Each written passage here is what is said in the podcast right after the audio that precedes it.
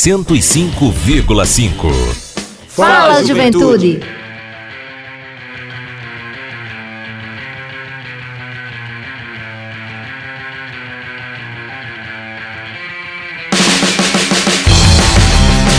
Boa noite, boa noite, juventude paraibana, muito boa noite. Está entrando no ar seu programa, nosso programa, o programa de toda a juventude da Paraíba, o Fala Juventude. É isso aí, galera. É o programa Fala Juventude entrando no ar mais uma quarta-feira, hoje dia 22 de março de 2023. Para nós é uma alegria enorme estar com você nesta sintonia aqui na rádio de todos os paraibanos e paraibanas, a Rádio Tabajara, patrimônio do estado da Paraíba, né, que sempre faz uma programação com muito carinho para você, meu querido ouvinte, minha querida ouvinte, aqui que neste momento está conosco através das ondas sonoras da nossa rádio, você que nos acompanha de Cabedelo a Cachoeira dos Índios, para nós é uma alegria. E pedimos a você, inclusive, que permaneça conosco até as 19 horas, é, antes da Voz do Brasil aí, porque o programa Fala Juventude de hoje está muito especial, né? Esse mês, ele começou como um mês muito especial, todos os anos a gente reserva aqui no programa Fala Juventude, dentro da empresa paraibana de comunicação, uma programação totalmente voltada para o mês das mulheres, né, em parceria com a Secretaria de Estado da Mulher e da Diversidade Humana. E hoje a gente também vai ter uma entrevista muito massa. No primeiro programa recebemos a capitã Talita da Polícia Militar, que falou sobre a atuação das mulheres dentro das forças de segurança. É, depois tivemos uma entrevista muito legal com as estudantes e empresárias juniores, né, é, do curso de Relações Internacionais, a Raira é, e a outra jovem que esteve com ela. E também na última semana falamos sobre qualificação profissional para as mulheres, é, com a Angélica, Angélica Costa, que é da Rede Mulher Empreendedora, né, do programa Ela Pode, que está é, no Brasil todo hoje esse programa. E aqui na Paraíba também tem sido realizado é, alguns cursos de qualificação para, profissional para as mulheres. E você que nos escuta neste momento sabe que hoje o programa também tem duas pessoas especialíssimas conosco, né? E eu já queria dar boa noite, uma boa noite muito especial a elas, começando pela minha companheira especial de bancada hoje aqui, a querida Vaneide Soares. Boa noite, Vaneide. Boa noite, meu querido. Boa, boa noite a você que nos acompanha através da Rádio Tabajara FM 105.5. Boa noite, Paraíba. Boa noite a nossa secretária Lídia Moura. Boa noite ao nosso técnico aqui, o Roberto Lucas.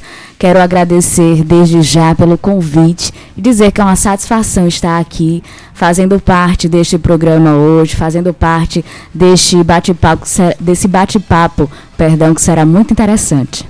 Pois é, e para nós também é uma felicidade muito grande, Vaneide, estar recebendo você por aqui.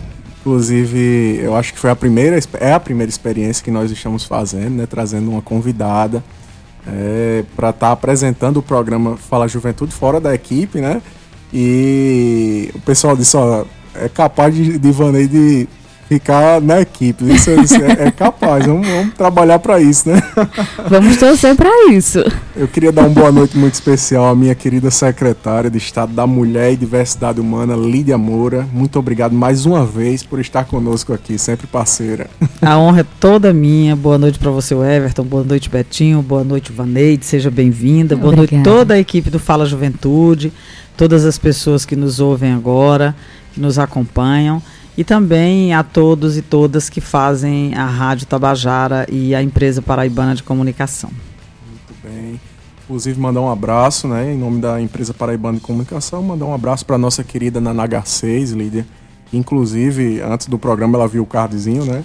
Ela disse: Eu gosto muito de Lídia, viu? Dos posicionamentos dela. Pode mandar um abraço meu Estive ela. com ela ontem, lá naquela beleza que é a livraria de A União, que fica lá Sim. no Espaço Cultural. Uma beleza, recomendo que as pessoas visitem. Comprei alguns livros. Ontem estava tendo o lançamento é, daquele programa de iniciação à leitura, muito. e a escrita literária, muito bacana. Então, eu estive com o Naná ontem. Pois é, hoje ela está lá em Brasília, disse que estava por lá por Brasília, mas com certeza deve estar tá na escuta, ela acompanha o programa Fala Juventude. A gente manda um abraço muito especial para ela. para o nosso secretário de Juventude da Paraíba, Pedro Matias, Aí, nesse momento está em agenda lá no Recife, do presidente Lula. É, um abraço e uma boa noite especial também ao meu amigo Roberto Lucas e Eduardo, esposo de Vaneide, que também está conosco aqui no estúdio. Seja bem-vindo. É, a Rádio Tabajara é essa casa do povo paraibano. É, então vocês sintam-se realmente em casa aqui nos estúdios. Eu gostaria de começar, minha secretária e Vaneide, falando sobre um destaque muito interessante que eu vi hoje, que o Google está é, homenageando a Julieta Lanteri, né, que era médica e foi a precursora do voto na Argentina, né, o voto feminino, na verdade, na Argentina. Hoje é a comemoração do Sesc centenário dela, ou seja, se, se estivesse viva, né, estaria completando 150 anos. E o Google fez essa homenagem né, no mês das mulheres, caiu justamente aí no dia do programa, uma mulher que teve uma importância fundamental, né, Lídia, na luta. É, no, é, a luta pelo voto é uma luta emblemática no mundo inteiro. As sufragistas que o digam, né, que vieram é, para furar essa bolha, né, em que as mulheres não podiam votar nem, nem serem eleitas, né, na, na, participar do processo eleitoral. Veja, não podiam sequer votar, escolher os seus representantes, né. Então, muitas mulheres participaram desse processo de luta, né. É, no Brasil, nós temos é, Berta Lutz e outras mulheres que foram fundamentais também nessa luta, que a gente só conquista o voto. Alzira Soriano aqui, né, vizinho Rio Grande do Norte, foi a primeira prefeita eleita em 1928, mas não foi é, considerado, né, porque não havia essa possibilidade do voto, então foi anulado. É, o decreto do governador da época do Rio Grande do Norte, e a gente só conquista o voto no Brasil em 1933, né? Por um decreto de Getúlio Vargas, que aí em 34 é que se elege a primeira mulher, dentre 214, 213 homens, não lembro se 213, 214, aí foi eleita uma mulher, uma paulista, Carlota Pereira de Queiroz. Então é muito legal que o Google faça nesse momento essa homenagem, porque destaca que muitas vezes no processo histórico, né, principalmente os mais jovens, às vezes não acompanharam, não sabem que isso foi um processo de luta muito duro para as mulheres, né? E veja, do ponto de vista histórico, as, as mulheres só conquistam o direito ao voto na década de 20, né? Então é nada dentro do processo histórico, né? É muito pouco tempo que as mulheres exercem esse direito da cidadania. Pois é, e, e eu acho que eles foram muito felizes nessa homenagem, né? Justamente é, neste mês, né? Fazer uma homenagem como essa neste mês, que é muito importante, é significativo, em alusão ao 8 de março também. É, e eu acho que o mundo todo se mobiliza, né, Lídia, nesse, nesse momento, é, para homenagear as mulheres. Obviamente que essa, esse, essa homenagem, essas coisas que são feitas no mês de março deveriam ser feitas o ano inteiro, né? Mas que traz uma reflexão importante. É, na, na, verdade, o 8 de março, e aí que nós, eh, feministas e o movimento de mulheres de uma maneira geral, transformou no mês de março, né? O Dia Internacional das Mulheres é o 8, mas nós transformamos no mês, é um mês que não é propriamente de celebração. É evidente que se pode celebrar também, é, mas é um mês de luta, é um mês político, é um dia político em que nós dialogamos com a sociedade, o quão a mulher ficou fora de processos históricos e o quanto foi ruim para a sociedade, né? Porque na medida que nós temos mulheres participando, nós temos a ampliação da democracia. Se nós temos menos mulheres, nós temos menos democracia. Então, sempre é bom a participação das mulheres. Você vê que há um prejuízo para as sociedades, né? Isso de deixar as mulheres sem espaço político, sem participar da vida econômica do país, é, ganhar menos. Você vê que em 2023 é que o presidente Lula traz uma lei é, que proíbe que sejam praticados salários menores para as mulheres. Então veja quanto ainda temos que lutar, né? Mas é um mês que serve para isso, serve para o enfrentamento à violência, que é o nosso maior desafio ainda.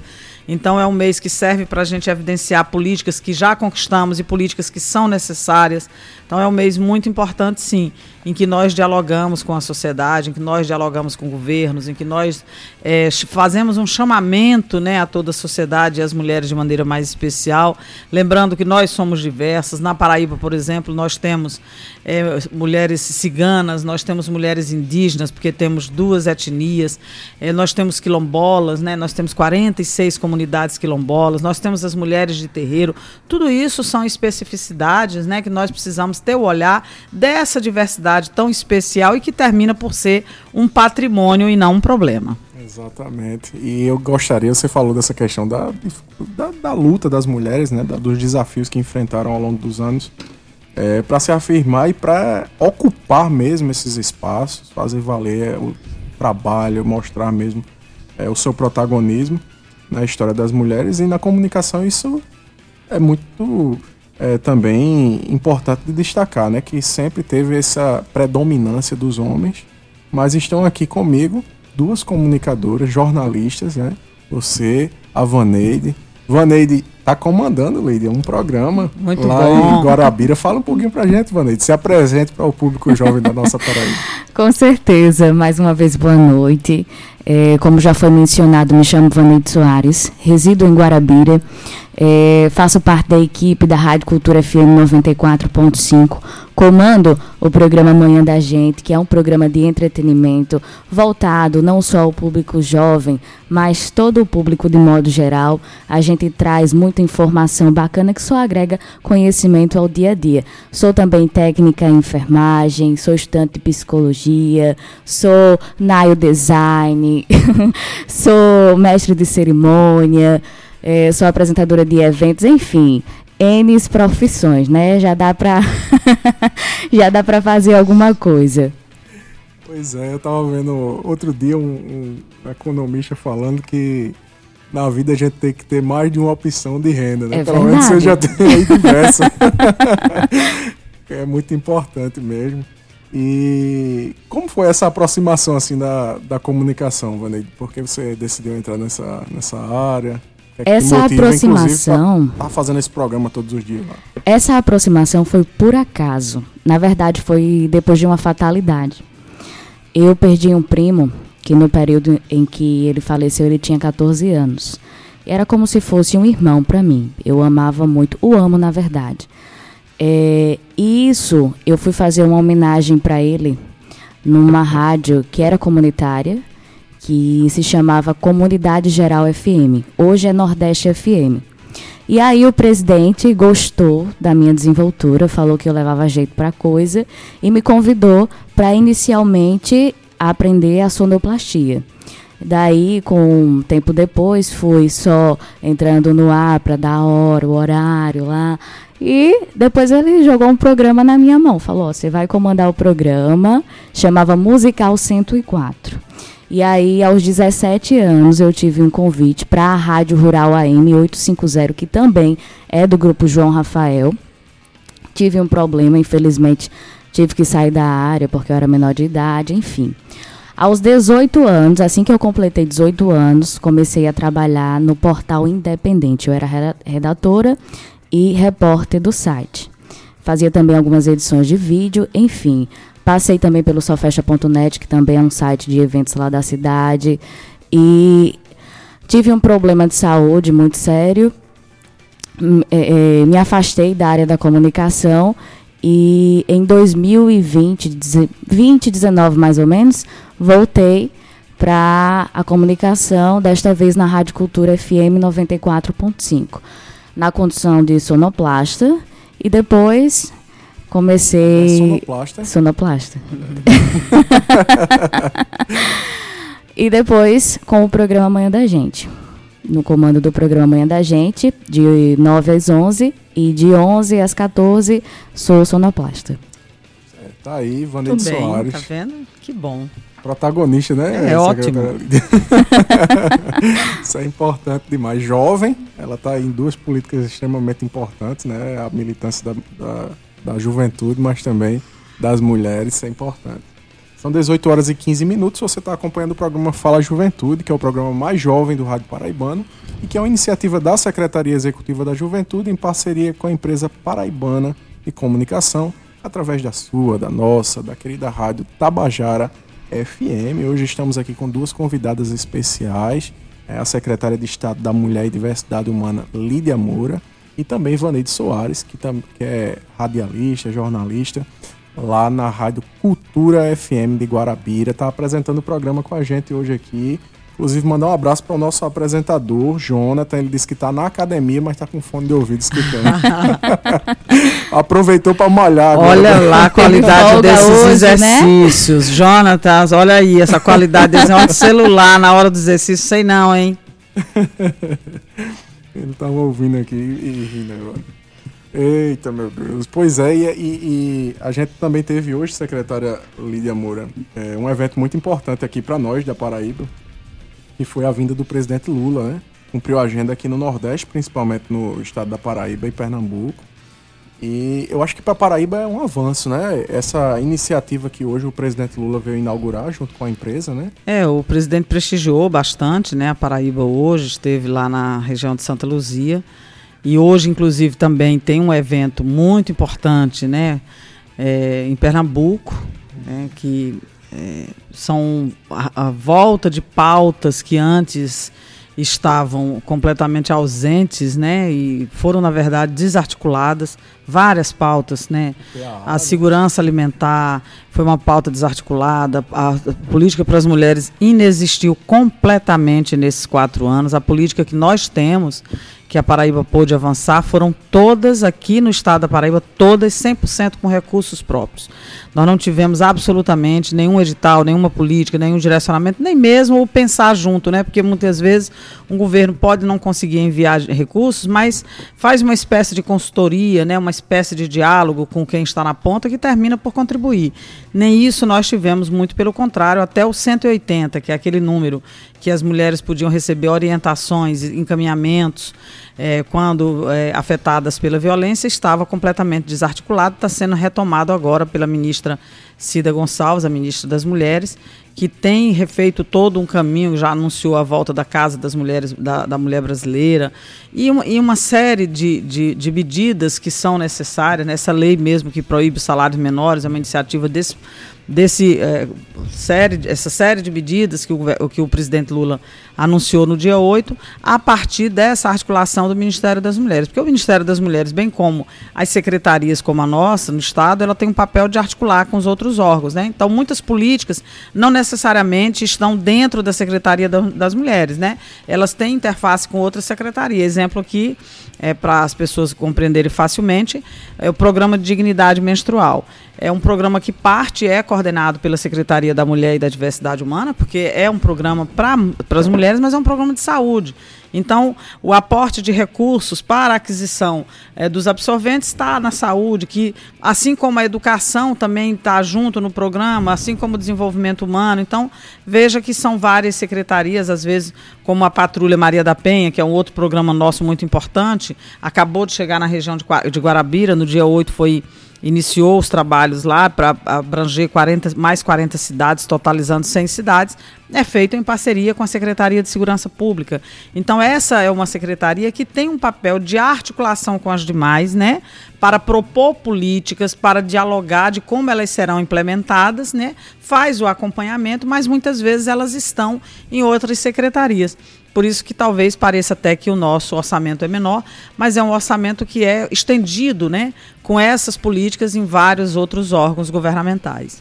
Muito importante. E quando você fala dessa questão da, falta de diálogo, eu acho que a gente sofreu muito nos últimos quatro anos por essa falta de diálogo com a gestão estadual mesmo e pela falta de, de políticas públicas efetivas. Né? A gente viveu aí nesse período um período de pandemia terrível, fora outras questões de crise financeira no mundo inteiro, é, que impactaram fortemente aqui no Brasil, né? jovens, mulheres, pessoas é, que têm uma, são, são pessoas pobres, né? né? Em, em situação de vulnerabilidade social, na verdade.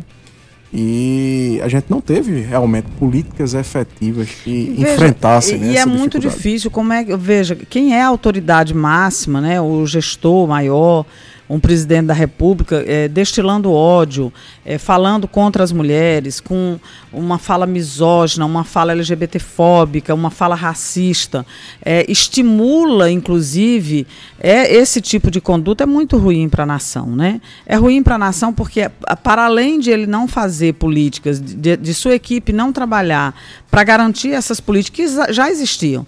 Né? Era só manter, a gente não estava nem pedindo para ampliar, mas só manter. Então, ao contrário, o sujeito retrocede ao ponto de desarticular essas políticas. Então, isso foi ruim, foi um período, período péssimo, é, que o país retrocedeu sem dúvida alguma, e você vai avaliar desde a questão da vacina.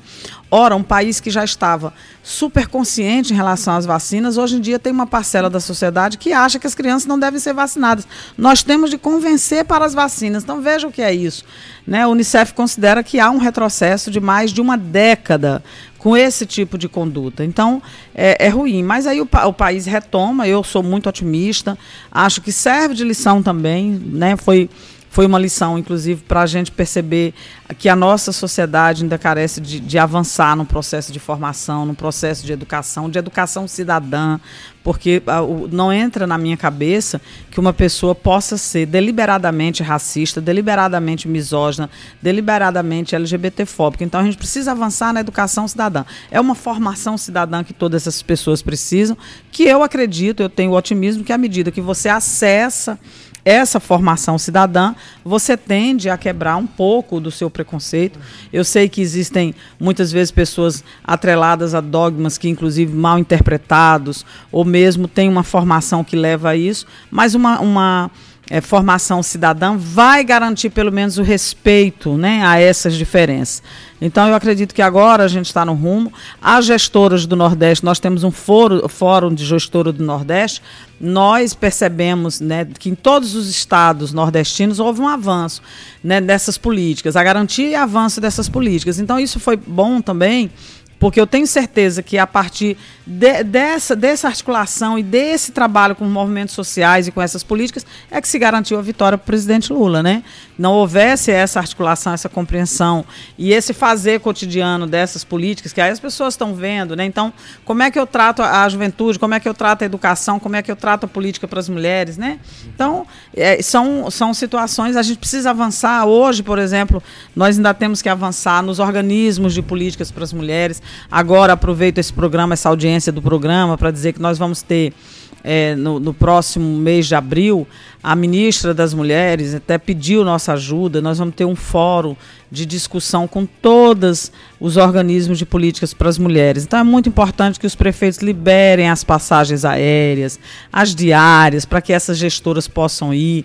Né? É a gestora, né? seja secretária, seja coordenadora, seja coordenadoria. Então essa pessoa é importante estar nesse momento de retomada, que vai ser instalado um fórum com todas as gestoras municipais, com a participação das gestoras estaduais. Então, isso é um processo de retomada de todas essas políticas e que eu estou otimista, eu estou confiante. Eu também, inclusive semana que vem é, estaremos em Brasília, né? Inclusive o programa Fala Juventude vai ter uma programação mais musical na próxima semana, em virtude dessa nossa ida à capital federal, justamente para o encontro de gestores nacionais de juventude, né, estaduais de juventude, na verdade. E o secretário Ronald Sorriso, é, que inclusive participou outro dia aqui do programa, ele nos convidou justamente para a gente poder estar tá discutindo. Eu acredito que inclusive vai sair também é, o indicativo para uma conferência de juventude que não foi realizada, deveria ter sido realizada em 2000 e 20. É, das mulheres também não aconteceu. Das mulheres vai acontecer em 24 agora, já está é. é. pautado. E aí pode ser que saia para esse ano, pode ser que seja como a, a Conferência das Mulheres aconteça no ano que vem. E a gente está nessa expectativa realmente de uma reconstrução né, das políticas públicas, de, de novamente a juventude ter espaço nessa discussão e poder é, ter o protagonismo devido, que eu acho que é tão importante.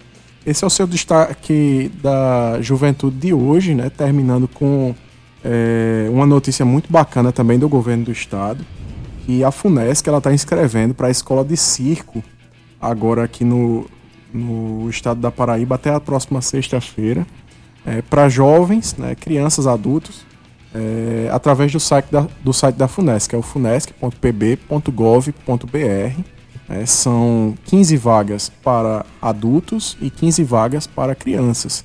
Escola de circo na FUNESC, você pode entrar em contato através é, do contato que está lá no site da FUNESC. A matéria fala especificamente sobre essa questão das vagas e você pode estar tá se, se inscrevendo, preenche o formulário de inscrição é, e manda para o e-mail que é circo.funesc.gmail.com. É muito simples. Entra no site da Funesc, acessa o formulário de inscrição e manda para o e-mail a, a sua inscrição através do e-mail circo.funesc, funesc com C no final, arroba gmail.com.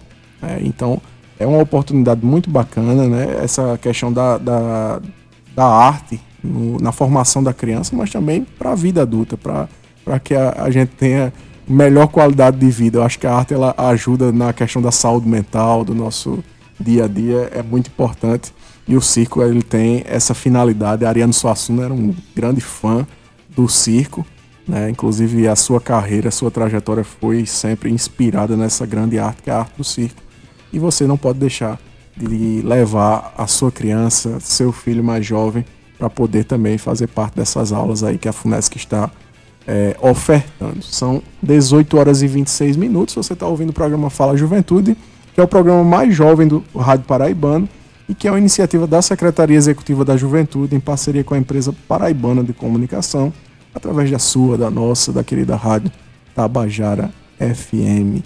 E agora a gente vai entrar mesmo na pauta aqui do programa de hoje, do mês especial das mulheres aqui no programa Fala Juventude.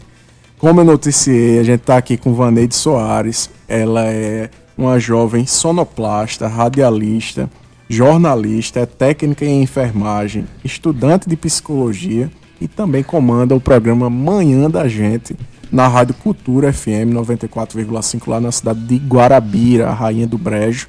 E Vaneide está apresentando o programa de hoje com a gente. É, conversamos com a equipe, dizendo vamos convidar uma pessoa é, e uma mulher que tenha esse protagonismo dentro da comunicação para estar tá conversando com a gente, uma mulher do interior. Mais uma vez, uma alegria, Vanessa, estar com você aqui.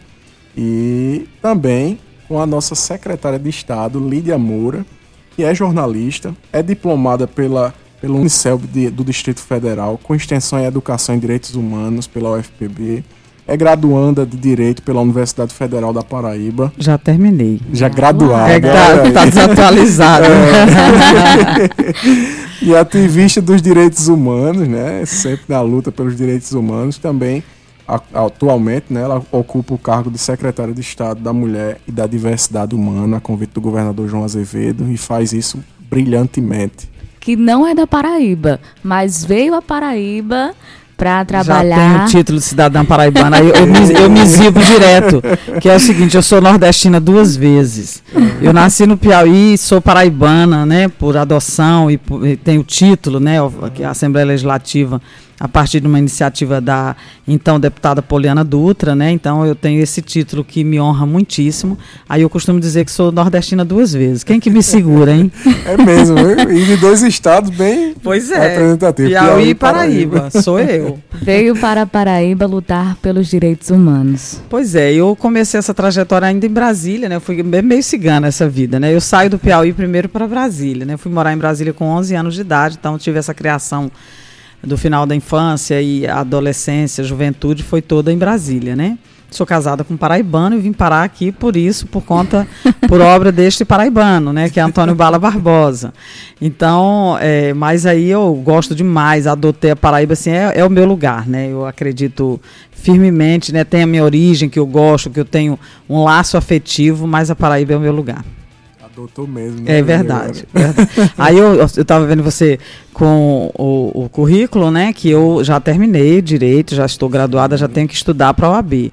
Mas já fiz uma pós depois disso, tu acredita? Rapaz. Emendei com uma pós, né? Em gênero e diversidade humana pela Escola Superior de Magistratura. Então já estou caminhando, adoro estudar, né? Vocês já viram. Com certeza. E agora formada em Direito, também é advogado, Lídia? Não, eu não fiz a OAB né? ainda. Vou fazer, vou fazer breve. Vou arranjar um jeitinho para estudar, porque eu não quero ser desmoralizada não passando, né? Então tem que estudar antes. Pois é, olha aí, tá bacharela em, em Direito e também em Jornalismo, muito importante. E eu queria, Lídia, que você falasse é, sobre essa programação que a Secretaria da Mulher, né, na, sob a sua gestão, está realizando. Eu acho que quando você assume a Secretaria da Mulher e Diversidade Humana, ela ganha uma nova cara, um novo formato, uma nova energia, que eu acho que precisava realmente é, efetivar mesmo. Foi criar, criaram-se é, diversos centros de referência né, para os diversos segmentos de igualdade racial, questões é, do, da população LGBT, mulheres. Então isso é, eu acho que a Paraíba ela teve um salto muito grande. Você estava falando do Nordeste, mas eu acho que a Paraíba ela avançou muito sob a sua gestão e ela é modelo hoje para o Brasil. E eu queria que você falasse um pouco como é que tem sido esse seu trabalho né, na Secretaria da Mulher e Diversidade Humana, explicasse, inclusive sobre os programas das diversas áreas, mas também falasse sobre essa programação do mês. Veja, é, na verdade, o, o que que acontece? Primeiro agradecer a você, né, por essas palavras tão carinhosas, mas dizer o que que nós, o que que nós conseguimos implementar uma política é, mais oxigenada, mais ampliada. Primeiro, porque o gestor maior, que é o governador, é absolutamente comprometido com a vida das mulheres. Não há um projeto que nós tenhamos apresentado para o governador para ele rejeitar. É evidente que aí ele tem um olhar, tem uma responsabilidade de ver a questão orçamentária, das possibilidades, dos limites da gestão pública, é, mas é, nós temos um gestor que é absolutamente comprometido e que, portanto, também nos instigava o tempo inteiro, dizendo: ó, vamos é, ampliar, vamos fazer uma política interiorizando, né, sobretudo. Ele sempre teve esse olhar. Quando a gente foi fazer a patrulha, né, que foi o primeiro grande programa para as mulheres no governo, já no governo João Azevedo, é, que eu trago, né, quando eu trago esse projeto, eu vinha de uma experiência no município de João Pessoa, que era secretária de política para as mulheres. Lá nós havíamos implantado a Ronda. Eu trago então esse projeto para o governador e aí ele olha para o projeto e diz assim: é possível a gente fazer para o interior? Eu disse: é possível sim, governador. Então vamos fazer, porque para não ser só João Pessoa, só Campina. Então veja que quando a gente inicia esse programa, ele já inicia em 26 cidades, no primeiro instante de funcionamento, que foi o litoral norte, o litoral sul, a grande João Pessoa. Então é, nós temos isso. E nós temos também o fato de que na secretaria há uma equipe muito experiente, né? Que vinha de uma experiência que não, não, talvez não estivesse sendo estimulada para pensar programas mais arrojados, como a gente conseguiu canalizar, ajudar nesse processo. Então, hoje, o Estado da Paraíba, ele tem todos os equipamentos que preconizam a Lei Maria da Penha, né, preconizados lá na Lei Maria da Penha, que obriga os, os entes a, a fazerem essa política, como, por exemplo, centros de referência, casas-abrigos, mas ele tem outras possibilidades novas, né?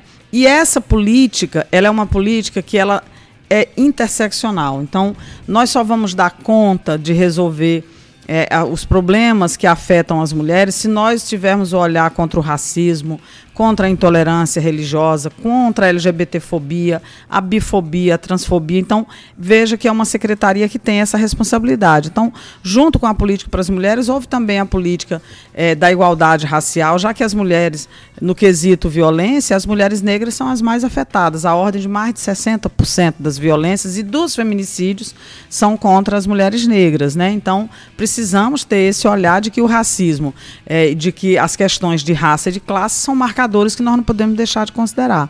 Então, hoje, e aí nós tivemos, mesmo aqueles equipamentos que já existiam, que não haviam regulamentação, na gestão do governador João Azevedo, estão sendo todos regulamentados, né? Porque um equipamento como, por exemplo, o Espaço LGBT Pedrinho, o próprio Centro de Referência da Mulher em Campina Grande, precisa dessa regulamentação, porque se entra um governo que é contrário, você não tem sequer uma normativa legal, é mais fácil de destruir as políticas. Quando você tem uma normativa, até para você acionar na justiça, a sociedade civil fazer valer esse direito, é mais fácil, né? Então nós mudamos, até nesse, nós tivemos que fazer a mudança é, do espaço LGBT, que aí a gente nominou com o nome Pedrinho, né, que foi um, um, um, homem trans que foi assassinado, muito jovem, com 18 anos de idade.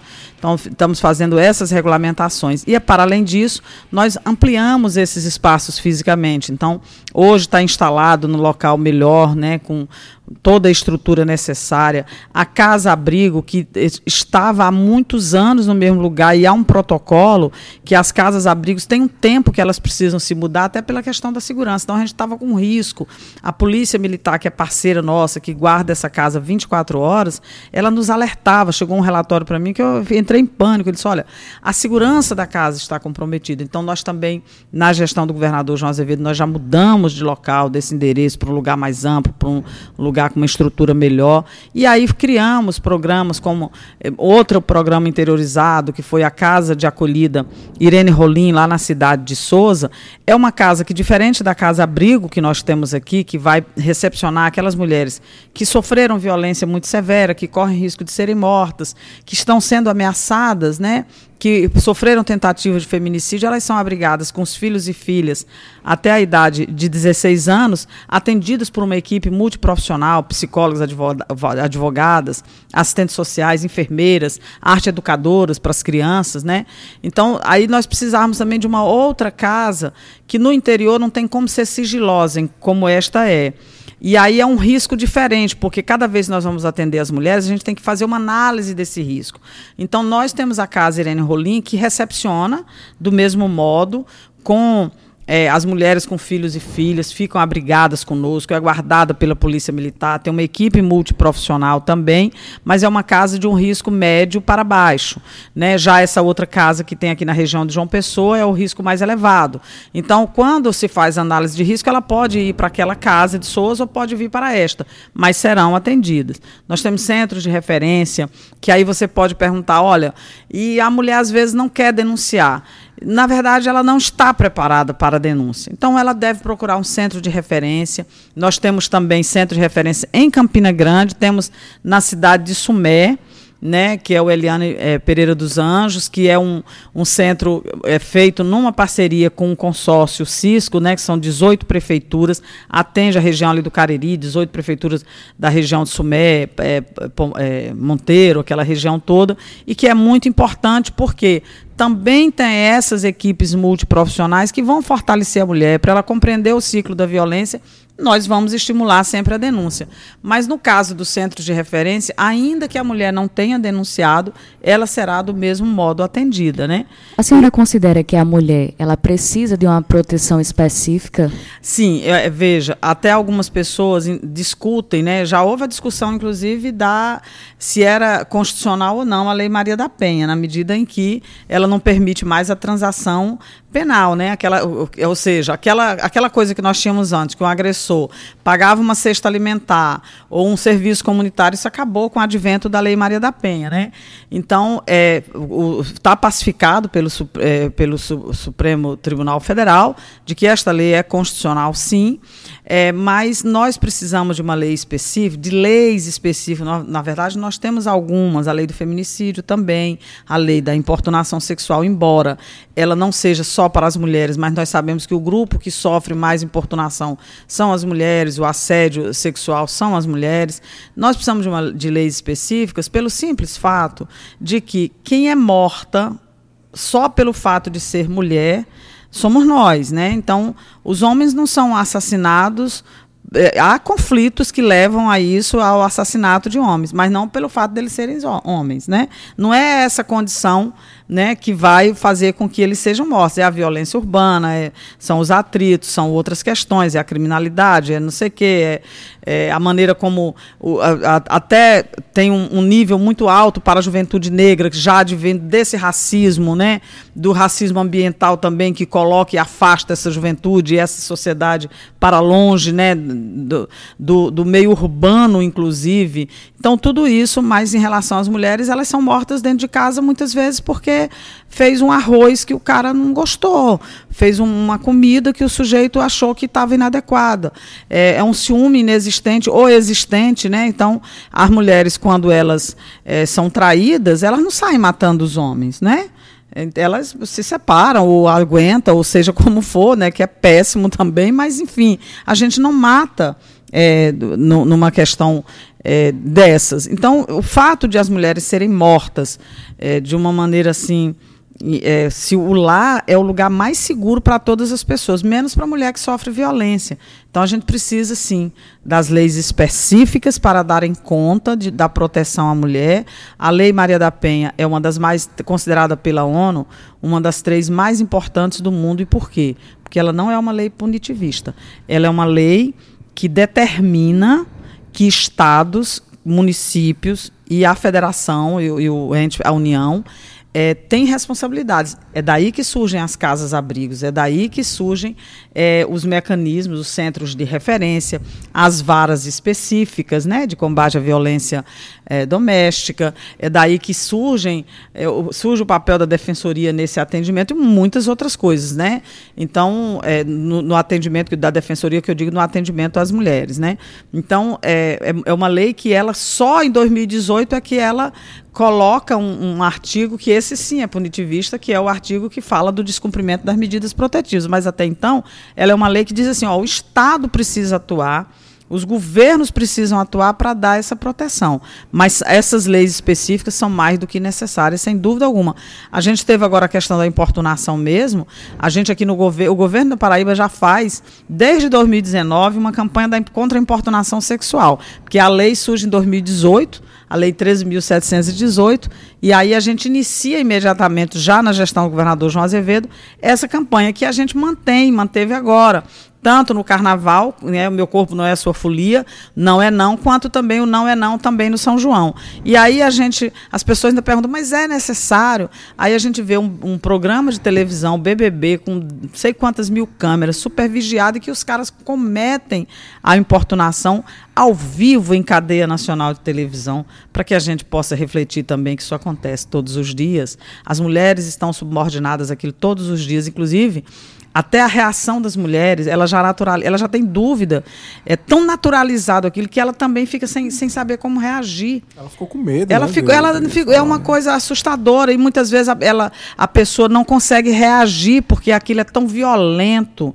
Aquilo impõe a presença de uma pessoa, um toque, é de uma violência.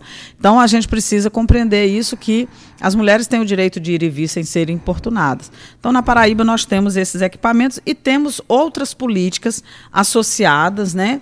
Que nós precisamos, por exemplo, dar resposta para as mulheres acessarem a riqueza e renda do país. Então, o programa Empreender Mulher, que está em parceria com a Secretaria Executiva Empreender Paraíba, é muito importante, porque é um crédito qualificado para as mulheres em situação de vulnerabilidade, em situação de violência e que nós vamos dar um crédito de varia de, de 1.500 a 15 mil reais. Essa pessoa tem, essa mulher tem uma carência de um ano, depois é parcelado isso em até 24 meses. Então, também coloca as mulheres numa possibilidade maior para que elas possam ter essa independência, que a violência é muito complexa. Então, essa independência se faz necessário para ela poder também sair do ciclo da violência como temos outros programas de qualificação profissional, de complementação da escolaridade, porque muitas mulheres não completaram nem o ensino médio, nem o fundamental.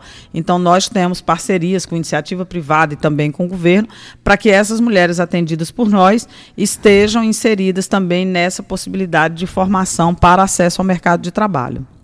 Lídia, falando, acho que remontando, né, um período que eu estava comentando a respeito da pandemia. Qual foi o momento mais assim desafiador para você enquanto secretária, gestora pública nesse momento assim com as mulheres? Então, quando acontece a pandemia que fecha tudo, é, o primeiro desafio é toda a equipe muito assustada, todo mundo sem saber como caminhar e a gente deduz que os nossos serviços tinham que continuar funcionando, né?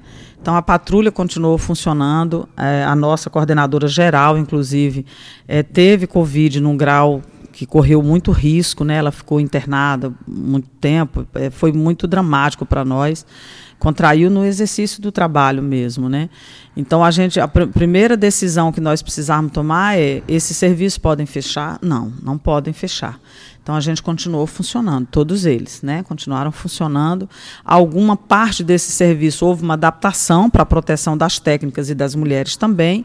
Parte dele passou, atendimentos passaram a ser remotamente, mas a patrulha, por exemplo, continuou funcionando é, normalmente. E aí nós percebemos que houve um aumento assustador logo no início da pandemia. É, de descumprimento de medida. Então, aquele agressor que estava distante, é, de repente começa a ameaçar, dizendo: olha, você não vai poder renovar a medida porque está tudo fechado, o tribunal está fechado. Então, as começaram a, pegar as medidas como ameaça mesmo. Então, quando terminar isso aí, eu vou, você vai ver o que vou fazer. E aí a gente diz: opa.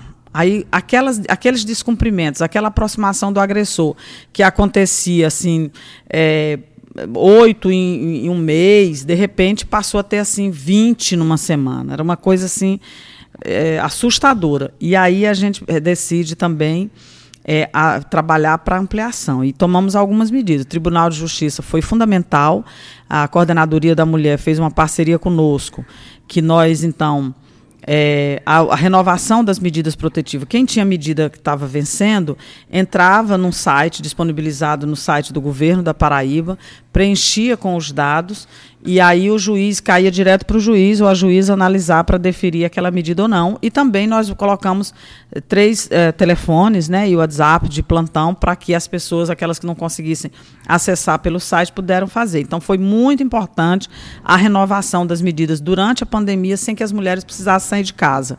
Eh, também nós providenciamos, conseguimos fazer uma pactuação com o Instituto Avon e uh, foi liberado um recurso que nós, então, eh, fizemos uma casa de acolhida rápida para as mulheres, porque eh, nós percebíamos que algumas mulheres não tinham o perfil de ir para casa-abrigo. Mas acontecia uma violência, porque os agressores estavam junto com elas, mais, né? Então acontecia uma violência que ela precisava sair por uma noite, duas noites até organizar. Algumas mulheres até tinham a condição de ir para junto de familiares ou ela própria alugar, sair daquela situação de violência. Então nós pactuamos com uma entidade aqui do entorno de João Pessoa a partir dessa parceria com o Instituto Avon e essas mulheres foram acolhidas. Foi muito importante também durante a pandemia, que era eh, em alguns estados foi aquele modelo dos hotéis, né? que algumas mulheres eram levadas para hotéis, mas só que os hotéis estavam assustados, não queriam muito fazer essa pactuação. E a gente também entendia que, mesmo por um período curto, aquelas mulheres precisavam pelo menos de uma psicóloga, de uma advogada para orientar. Então, a gente fez completo. Então, foi muito importante, mas foi muito desafiador, é, sobretudo porque é, nossas equipes, é, muitas adoeceram, mas nós, felizmente, não perdemos nenhuma na pandemia, nenhuma das nossas técnicas, dos nossos técnicos, então isso é uma alegria. Agora, o grande desafio foi perceber que, primeiro, a gente não podia fechar, e depois a gente tinha que ampliar ao invés de reduzir o serviço. Por exemplo, durante a pandemia, imediatamente, como houve uma aproximação dos agressores maiores, as rotas de monitoramento que a polícia fazia, que era até às 19 horas, passaram a ser 24 horas na pandemia. Então, esses serviços foram ampliados, o que resultou, inclusive, num prêmio para a patrulha, que foi dado pelo Fórum Brasileiro de Segurança Pública, justamente por, pela eficácia e pela ampliação desses serviços durante a pandemia. Com relação a essa aplicabilidade da Lei Maria da Penha, como está nos dias de hoje? Diminuiu a demanda, aumentou? O que é está sendo feito em defesa da mulher paraibana? Então, nós entendemos que a lei ela foi muito eficaz é, na medida que as mulheres passaram a confiar, né? Tá, até a nossa campanha agora é Confia Mulher, né? Para que as mulheres denunciem. É, veja, nós temos um, um, um, dado que é muito importante. Quando a gente perde uma mulher, e quero dizer que se nós perdermos apenas uma, a gente ainda está derrotado. Se a gente perder o número que a gente perde, a gente ainda está derrotado. A gente precisa cada vez é, reduzir o feminicídio. Mas a gente entende que a legislação é que deu essa confiança de a mulher denunciar mais. Então, houve um aumento das denúncias. Houve um aumento da violência durante a pandemia. O Fórum Brasileiro de Segurança Pública considera considera que esse aumento é a ordem de 22% em média. Houve aumento no mundo inteiro. É, primeiro se percebeu essa violência lá na China, que é onde inicia esse processo de identificação do vírus. E aí, quando passa o momento de é, isolamento social, a China começa a registrar, e ONU Mulheres fica atenta a isso, que houve um aumento de violência. Então, os agressores juntos, então a gente percebe que esse aumento aconteceu de fato. Mas é, a lei Maria da Penha, ela é uma lei que então traz essa condição de a mulher é, denunciar e ver um resultado, né? Porque vai haver um enquadramento, é, não, não, não é mais uma cesta básica o resultado dessa punição. Então, isso traz confiança para a mulher assim. É uma das leis também, no Brasil foi feita uma pesquisa, que diz que 99% da população brasileira já ouviu falar e sabe da existência da Lei Maria da Penha. Pode não conhecer nos detalhes, mas sabe do que se trata. Né? Então, eu acho que houve uma confiança maior, houve um é, um acesso melhor das mulheres para isso também agora. Nós não podemos deixar de considerar que são momentos distintos. A gente caminhava num patamar, veio a pandemia, a pandemia amplia isso, mas nós estamos. É, o desafio ainda é fazer com que aqueles 25% de mulheres que não denunciem passem a denunciar e buscar ajuda. As mulheres que a gente perde são mulheres que não denunciaram. Então, no caso da Patrulha, por exemplo, que é um programa que existe desde 2019, já atendeu mais de 15 mil mulheres, nós não perdemos uma única mulher para o feminicídio, dentre as mulheres atendidas pela patrulha. Como as mulheres atendidas pela Casa Abrigo também não. Então, veja que quem busca ajuda quem é inserida nesses programas, ela realmente está salva do feminicídio. Ela pode sofrer uma outra violência, é, mas o feminicídio não. Então, nós precisamos confiar, que é estimular as mulheres, lembrando que as mulheres não saem sozinhas do ciclo da violência. A gente precisa da sociedade, dessa rede solidária em torno dela, que possa ajudá-la a sair do ciclo da violência. Aproveitando essa sua fala sobre o feminicídio, Quais informações a senhora pode repassar para as mulheres que estão nos acompanhando neste momento, que desejam denunciar, mas na verdade não têm a coragem? Então, a gente pede na campanha né, do governo que está circulando, é, a gente pede que ela confie, porque ela não está sozinha. Então, nós temos um mecanismo para protegê-la. Né? Eu digo isso com a maior segurança. É, hoje, o Estado da Paraíba dispõe de vários equipamentos. É uma rede sólida. Não só os equipamentos do governo do Estado, né, que esses são os principais, mas em algumas cidades há também uh, possibilidades. Por, por, exemplo, a cidade de João Pessoa tem um centro de referência, a cidade de Cajazeiras tem um centro de referência. Essa rede articulada é que vai fazer com que a mulher esteja protegida. Então é importante ela buscar ajuda. Nós respeitamos demais a autonomia da mulher. Então, quando uma mulher nos procura, que a gente eh, orienta que ela faça denúncia numa delegacia, se ela não desejar fazer, não tem problema, ela vai ser atendida do mesmo modo, só que nós vamos direcionar para o equipamento adequado. Mas o que eu quero dizer é que ela de fato não está sozinha. Então, quando ela procura ajuda, ou mesmo o vizinho, quando denuncia uma violência, você está evitando um feminicídio. Então, ela vai compreender o ciclo da violência, que muitas vezes ela nem compreende. O ciclo da violência é complexo. Como a violência é muito naturalizada, essa violência, com todas as aspas, dita menor, ela não é perceptível muitas vezes. Então, aquele puxão de cabelo, o desrespeito, o xingamento, a retenção de um documento, as pessoas vão dizer, não, é porque ele está muito, com muito ciúme e, e quer dominar tudo. Então, isso é violência que pode culminar num feminicídio principalmente as mulheres mais jovens, a gente alerta muito, né, que o sujeito quando determina a cor do batom que você usa, de que maneira você corta o cabelo, a roupa que você pode usar ou não, vasculhar suas redes sociais, é, ter suas senhas, tudo isso são relações abusivas que podem resultar no processo de, de feminicídio. Não tome isso como um ciúme, é, um ciúme que às vezes as pessoas dizem, não, porque ele gosta tanto de mim que faz isso. Não é. Isso é uma relação abusiva que, infelizmente, pode resultar lá na frente num feminicídio. Então, os rapazes também precisam ter cuidado, porque muitas vezes foram criados dentro de um modelo é, machista, patriarcal, que considera a mulher um objeto que ele pode dominar a vida, totalmente e decidir por ela todas as coisas. Então, é também que ele possa se desconstruir desse machismo, construir uma nova relação com suas parceiras, né?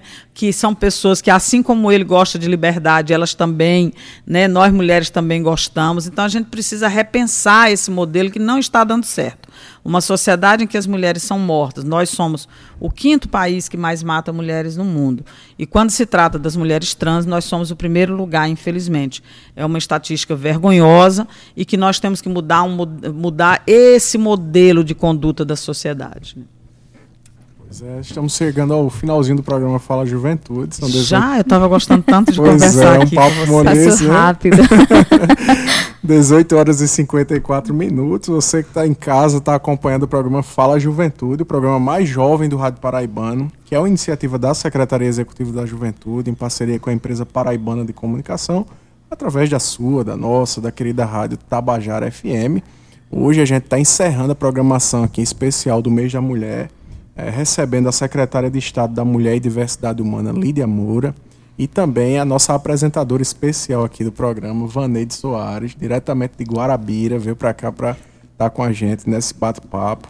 E, Lídia, eu gostaria que você deixasse para as mulheres que estão nos ouvindo é, como é a estrutura da secretaria, rapidamente, quem elas devem procurar, por exemplo, quero ir na Secretaria da Mulher para conhecer os serviços e tal. Como é que essas mulheres podem fazer? Veja, a secretaria ela é organizada em três pilares. Nós temos a, a política para as mulheres, a política para a população LGBTQI, APN+, e a política da equidade racial e do combate ao racismo e intolerância religiosa. Então, ela, ela é dividida nesses pilares e dentro desses nós temos vários serviços. Por exemplo, a igualdade racial tem o Centro João Balula, que é o, só tem quatro no país, são dois em São Paulo, um em Salvador e o nosso aqui, que faz o atendimento às pessoas pessoas é, afetadas pelo racismo, funciona ali na rua Rodrigues de Aquino, número 220. Sim. Podem procurar diretamente as pessoas que estão afetadas pelo racismo. Na mesma rua da secretaria. Então, é, a secretaria também funciona ali na, na Rodrigues de Aquino, só que 496. Assim como a patrulha também funciona ali, né? tudo é, tudo pertinho. O Centro Pedrinho também. Eu fui achando imóveis por ali, foi dando certo. Então a gente está numa mesma rua com todos esses equipamentos. Agora, é, o, o, atendimento à violência ele tem um fluxo. É, a forma mais simples, se você estiver é, sofrendo uma violência ou alguém queira denunciar, o caminho mais rápido é o 190. Se a violência estiver acontecendo naquele instante. Se a violência você tem notícia, quer denunciar uma violência, quer registrar uma ocorrência, aí é o 197, que é a Polícia Civil, que vai fazer. E aí essas, essas autoridades elas estão habilitadas para fazer esses encaminhamentos. Por exemplo, uma mulher que chega na delegacia dizendo: Olha, eu tô, fui agredida, eu preciso de uma medida protetiva, ela vai solicitar a medida protetiva protetiva, a delegada ou delegado já vão ofertar para ela a possibilidade de a patrulha atender, né? Ou ela ser encaminhada para uma casa-abrigo, dependendo do risco. Então, o melhor caminho é você buscar ajuda. Se você ou denunciando numa delegacia, ou se você disser não estou preparada ainda, os centros de referência são o caminho melhor para que você possa compreender o processo de violência e aí possa tomar sua decisão já mais fortalecida. Secretária Lídia, muito obrigado mais uma vez. Vaneide, muito obrigado por compartilhar a bancada hoje comigo, com a nossa secretária Lídia, com o Roberto, com o Eduardo, que está aqui nos acompanhando também. A gente fica muito feliz em receber vocês, de ter feito essa programação bacana aqui no Fala Juventude. Eu quero agradecer de coração mesmo, dizer que o programa está sempre aberto para a juventude de Guarabira, para toda a galera e para as mulheres também, viu? Que bom. Fiquei feliz de estar aqui com o Vaneide também, com vocês todos, com, com essa é, jovem tão competente, isso é muito importante, né? Lá de Guarabira a gente está com tudo em Guarabira. Eu estive já em Guarabira esses dias umas três vezes seguidas, né? Estive lá num evento da OAB também, estive na patrulha é, ajudando a organizar as coisas, né? Que o, o, programa até queria mandar aproveitar e mandar um recado para os vereadores daquela cidade, para as forças políticas, né? Que muitos intencionam conhecer a patrulha, é, a base, né? Que fica em Guarabira, mas nesse momento inicial é um momento de ajuste, em que já chegaram as primeiras mulheres para atendimento, então a equipe precisa desse momento de adaptação, mas agora a partir do mês de março já vai ser possível agendar, né? O governador deve fazer uma visita também, né? Porque a gente fez o 8 de março é, aqui em João Pessoa, né, com o evento no Paulo Pontes, mas tivemos é, no mesmo momento a autorização do governador para o funcionamento acontecer lá. Né? Então, é, quero me despedir de vocês dizendo que esse programa é muito importante, que fala para uma galera aí jovem, é, que é o futuro e que eu espero que esteja desconstruindo o processo de machismo. Estou à disposição de vocês sempre. Viva as mulheres, vive todas as pessoas. Muito obrigado. E a gente encerra o programa, né? Deixando uma frase da semana. Você quer ler, Vaneide, a frase? Eu posso. Eu posso falar. Posso mudar certeza. um pouquinho esse Fique protocolo. Primeiro quero reiterar meus agradecimentos por esta oportunidade. Em seu nome, Weve. Saúdo a toda a equipe da Rádio Tabajara FM. Grata novamente, né? A minha, a minha gratidão é tão grande que palavras não são capazes de descrever. Quero enviar um abraço para minha equipe, para toda a equipe da Rádio Cultura FM 94.5. Não vou citar nome, que é para não gerar ciúme. não vou citar nome. Aos meus familiares, meu pai, minha mãe, meus irmãos, enfim, a toda a família. E a frase que eu deixo não é só para as mulheres, mas para todas as pessoas sem distinção. É de que suporte o processo e viverás o propósito.